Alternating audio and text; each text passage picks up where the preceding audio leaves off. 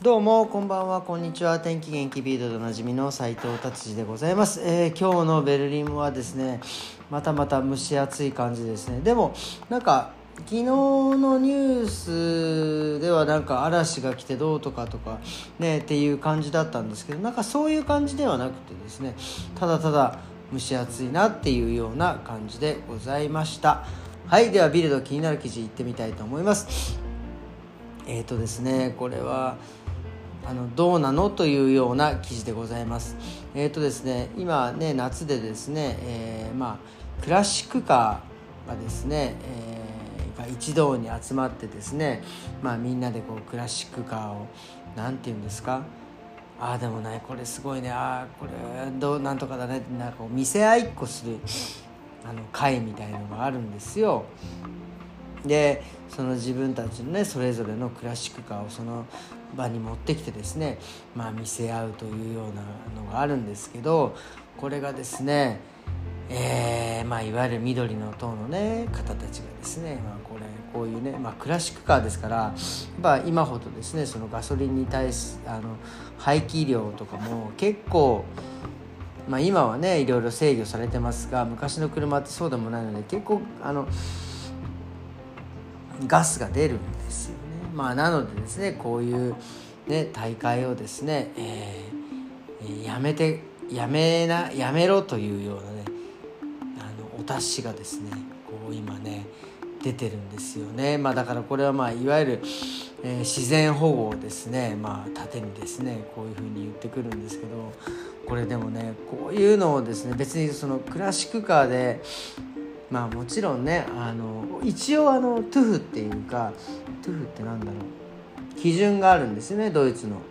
国で、えー最低これだけの排気量を守ってください、ね、最低これぐらいにのブレーキの利きにしてください。っていろいろあるんですけどそれを一応クリアして走っていいと言われている車なので問題はないはずなんですよ。でもねなんかそういうふうそういうね車が一堂に集まってですねえーこれは絶対にやめた方がいいみたいな風に言っておるわけですよ。でもねこれをね禁止するんだったら俺はよっぽど F1 の方を禁止した方がいいと思いますよ。まああの F1 だって半端ないですからね。秒であんだけガソリン使って秒であれだけ、ね、排気ガス出して、えーまああのね、今ね F0 っていう F0 でしたっけ？電気のね F1 もありますけど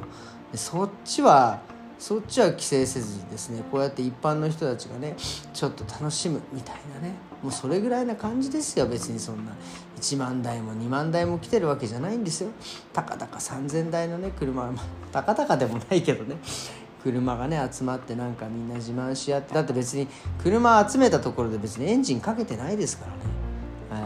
ですねやっぱり F1 はねやっぱいろんなスポンサーもあるしまあね大人の事情もあるんでねそっちは叩かないんでしょうね。はい、っていうようなねちょっとこれはねちょっとこれはなんか弱い者いじめに近い記事でちょっと若干腹が立ちました。はいということで次の記事いってみたいと思います。次ですね、えーなんかベルリンで最近ですねあのかなりの、えーまあ猫ちゃんとかですね、まあ、いい品種の猫ちゃんですか僕あんまり猫のことは、ね、詳しくないんですが、えー結構売りさばいてるというのがね事件になってますね。まああのまあ、赤ちゃん赤ちゃん猫、まあ、そのなんです血統のいい、ね、猫っていうんですかがですね違法にですね、まあ、取引されているというような感じみたいですね。まあ、これでしかもあのまあ猫って今多分犬もそうですけどかなりドイツは規制されてるはずなんですね。ちゃんと登録して、まあ、薬打ってとかっていうふうにされているんですがなんかそういうのをもう完全に無視してまあ売り買いするというような感じですね。まあなんか毎週、まあ、200頭から300頭ぐらいのですね猫ちゃんがそうやって違法で取引されてるというような。まあだからこれもねこういうふうにももちろんねそのまああのははねその違法で取引するのはいね、いけないことなんですけどやっぱりね動物なんでねやっぱそういう病気だったりとかねそういうのがですねえー、ちゃんとそういう法的なところでね処理されていないとちょっとね可愛いけどうん、ちょっと怖いなというようなね、えー、ところもありますよね。えー、でそういうふうに例えば、えー、コントロールされてない犬とか猫だったらなんかちょっとね自分の気に入らないことがあったりとかまあねおお家の事情でですねその辺に捨てちゃったりとかしてね、でそのね猫ちゃん犬ちゃんたちがですねやっぱ病気になったらそれがねいろいろまた蔓延していくと怖いのでやっぱねこれはねちょっとあのもう是非ともですねあのやめていただきたいなというような記事でございました。はいじゃあ次行ってみたいと思います。次はですね野外プール。もうねドイツはですねもう結構野外プールがですね、えー、出てですねまああのねまあちょっと話題になりました。女性もトップレス OK みたいな感じでですねまあ野外プールが盛り上がっておるわけなんですが。なんでですか？ねあのこういう人が大勢集まるところでですね若い人たちがですねグループになってですね生きってですねまあ喧嘩したりとかですねまあ、治安をですね著しくですね、えー、破るみたいなことがね、え、しているわけですよ。これあのドイツもあんまり日本もあんま変わんないですよね。なんでそういう人たちはわざわざ人が集まるとこで暴れたいんでしょうね。全然人がいないところで勝手に暴れたったらいいのにって思うんですけどそういうところでですね、えー、暴れてですね一般の人たちをですねえー、巻き添えにしてでまあしまいにはやっぱりそういうお巡りさんがバカバカっと来てですね、えー、もうそういう人たちが出禁になるみたいなねことねこれは本当にあのあのね是非とも違うところでやっていただきたいです。こういうねやっぱ、えー、野外プールなんかをねやっぱ小さいお子さんたちもいるしそういうねもちろん子供用のねそういう滑り台もあったりとかしてねみんなが楽しめるとこなのにこれは本当にねまあね言っては悪いですけどまあちょっとねあの頭がねどうかしてんのかなっていうふうに思います。はいじゃあ次の記事はもう終わりでございます。今日はですねえー、ちょっとね、えー、チップドイツのチップ制度まあ他のね、えー、職種は分かりませんがやっぱり利用美容業にのですねチップ制度についてちょっとねまあ少しちょっと触りだけ話してみたいなというふうに思っております。えー、まずですねそのチップっていうのはまず基本的にですねその料金決まっている料金にプラスして、まあ、お金を、多く払ってですね、えー、まあ、自分がこれだけ満足したとかですね、まああのその料金以上のサービスを受けましたというまあそのお客様のですねそのなていう評価として僕は捉えているんですが、まあ、評価としてまお金を払う。でそれはですね、えー、無税なので税金はかからないので、まあ、うちそのチップの処理っていろんなお店によって違うんですけどうちはですねその、えー、一人一人、えー、もうスタッフそれぞれのチップ箱っていうのがあってですねそこに、えー、チップを入れていただくという制度になっているのでそれはですねやっぱりその、えー、そのスタッフたちのもう収入源になりますね。でまああの先ほども言いましたけど税金がかからないのでそのままお金を頂いてですねまあ生活の一部足しにしていただくというようなのが、まあ、そのチップ制度なんですよ。でやっぱりねこれね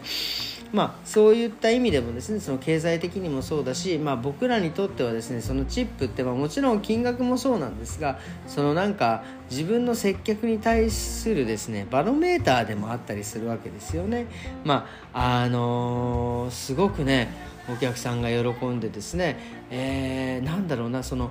表現ヨーロッパの人たちのその表現ってだからその素晴らしいもうよかったですってね言ってね、でそれを形に表すのがそのお金ということなんですよ。だから逆にですねその、えー、チップをいただけない時っていうのはあなんかそういう感じだったんだ。あんまり満足してもらえなかったんだっていうふうにねちょっとね、えー、へこんでしまったりとかします。だからチップはですねそのアメリカと違ってなんだろうな 10%, 何10なんとかって義務ほとんど義務義務なんでしたっけ？アメリカ僕よく分かりませんが。でドイツは全然義務じゃないので別にチップ上げなくても上げてもいいんですよ。でもねそこでやっぱりあのあ今日はチップがなかったんだっていうのはですねあその自分のね何か技術だったり接客だに何か何か問題があったのかなっていうのをですね一回一回その確認できるあのなんだろうなえー、評価の、まあ、通知表みたいなもんですよね。一人一人から毎回もらう、うん、でそれはですねもちろんそのお金お金はねありがたい。ね嬉しい。でも僕はどっちかっていうとそっちの評価がですねあのチップっていうのがですね大きい気がしますね。うん、だからそのもちろんねそのたくさんお金でチップもらえたら嬉しいですけどまあそれよりも逆にあチップをいただけなかった時のああなんかやらかしたかなみたいなね、まあ、特にヨーロッパの人っていうのはそういうのね結構ちゃんとしっ結構ドイツ人は白黒はっきりしてますからね。いやいいサービスだったはいあげる。あ今日はダメだったあげない。みたいなね。そういうのが白黒してるんで逆にこっちとあの、ね、接客する方もですねやっぱりあそのそういうふうに考えてらっしゃるっていうのが分かるのですね、まあ、気を引き締めていくということですね。まあだからあとはですねまあ日本人はね特に日本で育って日本でねずっとこう来ていう人とかはまあもちろんそのチ日本はねチップ制度がないから別に日本人がねチップをくれないどうとかっていうのはまあいろいろお話は出てますけどまあねそれしょうがないですよね。そういうあの文化ではないからそのチップをねあげるというようなあれはないんですけどでもちょっとねたまにおいおいおいと思うのはチップいくらぐらいあげたらいいんですかってあの聞く人ねあのこれね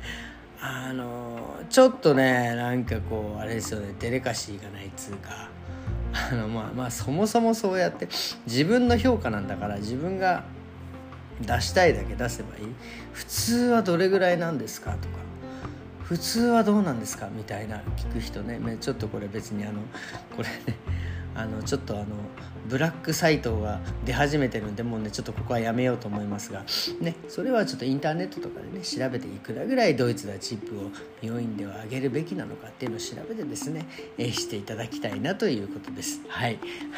すいません危ない。このまま行くとですねもうどんどんあの闇の方に行ってしまうんで、えー、ちょっと終わりにしたいと思います。でねなのでこれはちょっとまたチップの方のね、えー戻しますけど、まあ、これはですねその金額云々よりもやっぱり、えー、接客している人の、えー、評価っていうのがですねっていう意味で僕は非常にいい、えー、制度だなっていうふうに思います。でもちろんそれを、ね、いただいたチップで僕らが例えば、えー、サービスを受けね、レストラン行ったりとか、まあ、何かサービスを受けるところに行ったらですねやっぱりその、えー、いいね、接客されたりいい気分になったらやっぱりその分、ね、チップを自分たちがそのその払うというようなことですね。チップはチップでね本当にその正のスパイラルで回ってるんですよね。なのでこれはですね是非ともこのままドイツはね税金をかけないでですね、えー、進んでいっていただきたいなというような、えー、非常にいい制度だと思う。日本もねこういうチップ制度ってえー、あったらですねもっとモチベーションも上がるしねなんかいいんじゃないかなっていうふうに、え、でも日本人ってねすごいですよね。そういうチップとかなくても本当にいい接客しますからね。これでチップ制度になったらもうますますなんかもっと経済回ってくんじゃないかなっていうまあ小さい額ですけどね。と思います。ということでですね今日はですね、えー、なんだ？今日木曜日か。僕はね明日、えー、お休みでですね。ちょっとまあちょっといろいろねバタバタしますけどですね。するんですが、えー、平和に、えー、過ごしていきたいなと思います。それではですね、えまた明日。さよなら。